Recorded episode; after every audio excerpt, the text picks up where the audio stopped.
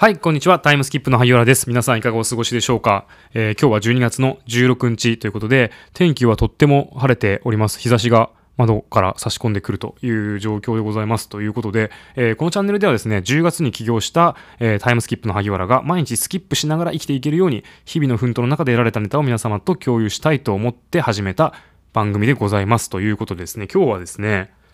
自責マインドについて、えーお話しできればなというふうに思っております。えー自責マインド、私もあの日々自責マインドでいよう、自責マインドでいようというふうにあの思っております。あのーまた自己啓発かみたいな話なんですけども、自責マインドってやっぱり大事だなっていうふうに思うんですよね。あのーまあ、いろんなエピソードあるんですが、自責マインドってまず人のせいにしないってことですよね。で他責マインドっていうのは人のせいにする、他人のせいにする。環境のせいにするっていう人ですよね。まあ、例で言うと、まあ、給料もらえないからできないとか、上司がうざいからできないとか、まあ、成績が上がらないからできないとか、パートナーがうんちゃらとか、満員電車がうざいとかですね。まあ、いろんなことを、あのーのせいにして、思考が停止してしまうっていうのありますよね。あのー私も前まではそう思っていたんですけど、結構ですね、自責マインドを意識するようになってからは、まあ、ストレスもないですし、なんかいい感じになってるなっていうのが思います。そこでちょっと整理をできればなというふうに思います。えー自責マインドが、まあ、重要というか、あのーまあ、いい二つの理由ってことで、あの、一つ目は、まあ、ストレスの軽減になるってことですね。影響ができないところにイライラしていても、やっぱり仕方ないんですよね。さっきの例でいけば、上司がうざいってことであれば、上司の感情なんて絶対自分でコントロールできないんで、まあ、なんだろう、まあ、コントロールできるような能力を持ってたら別なんですけど、まあ、スタンド使いみたいな、ね、あの、漫画みたいな世界になっちゃうんで、まあ、基本的にはコントロールできないので、もうそこはどうしても上司との関わり方を変えるとかですね、まあ、上司と関わらない環境に行くとかですね、まあ、そういうふうに自分が選んだ上司なんだっていうふうに、自分の選んだ会社ですからね、そもそも。あとは人事評価とか給料とかに関しても、まあ、査定とかっていうのはコントロールができません。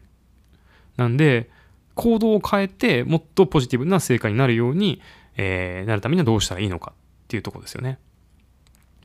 で満員電車とかも結局満員電車なんて好きな人あんまりいないですけど、乗車人数に関してはコントロールがなかなか難しいので、まあ、すんごい臭いおならとかすれば減るかもしれないですけど、毎日すっごい臭いおならするのもちょっと大変だと思うんで、満員電車が嫌だっていうのは、じゃあ満員電車に乗らないために、まあ家の場所を変えるかもしれないし、その、ね、就職先を変えるかもしれないですよね。だからもうすごい早い時間にね、出勤するとか、まあいろんな解決策っていくらでも多分あるのかなというふうに思うんですけど、まあ、自分がその満員電車を選んで乗ってるってことを意識しないで批判をするっていうのは、まあストレス溜まりますよね。で他人にも、まあ前回の話、批判って人を傷つけるんで、人で自分も傷つくんで絶対にしない方がいいのかなというふうに思います。で、自責にしておけばストレスが軽減されます。で、二つ目は、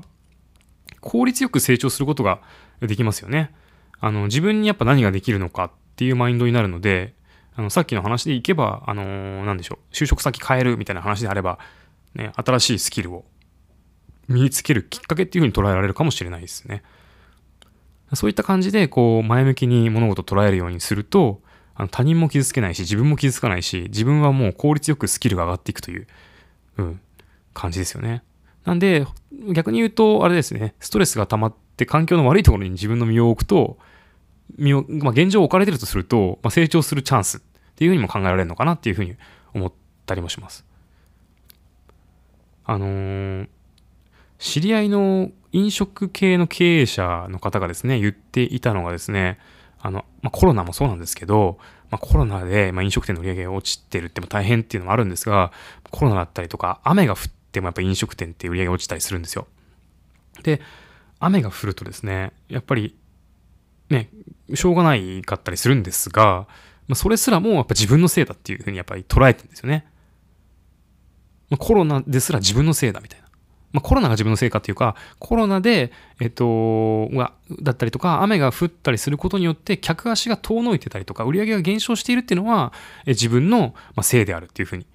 考えてたりします。で、そういった方はやっぱり、まあ、雨の日のならではのサービスだったりとか、おもてなしだったりとか、要はお客さんと雨の日でも来てもらえるような環境だったりとかサービス提供の形、コミュニケーションとか信頼をえ気づいてなかったから客足が遠のいてるんだというふうに捉えれば、まあ、いくらでも、あのー、いくらでもって言うとあれですけども変化する可能性はもう秘めてるわけですよね。まあ、そんぐらい、まあ、極端じゃなくてもいいのかもしれないですけど、まあ、そんぐらい極端に考えてポジティブに捉えていくとやっぱこの方ってすごい先に進んでるなって感じしますよね。うん。すごい見習いたいなっていうふうに思いました。はい。ということで、えっと、まとめると自責マインドってめっちゃお得ですよっていう話ですね。ストレス軽減にもなるし、効率よく成長ができます。えー、ぜひとも自責マインドで、あの、進んでいければなというふうに思います。で、さらにですね、あの、多責マインドの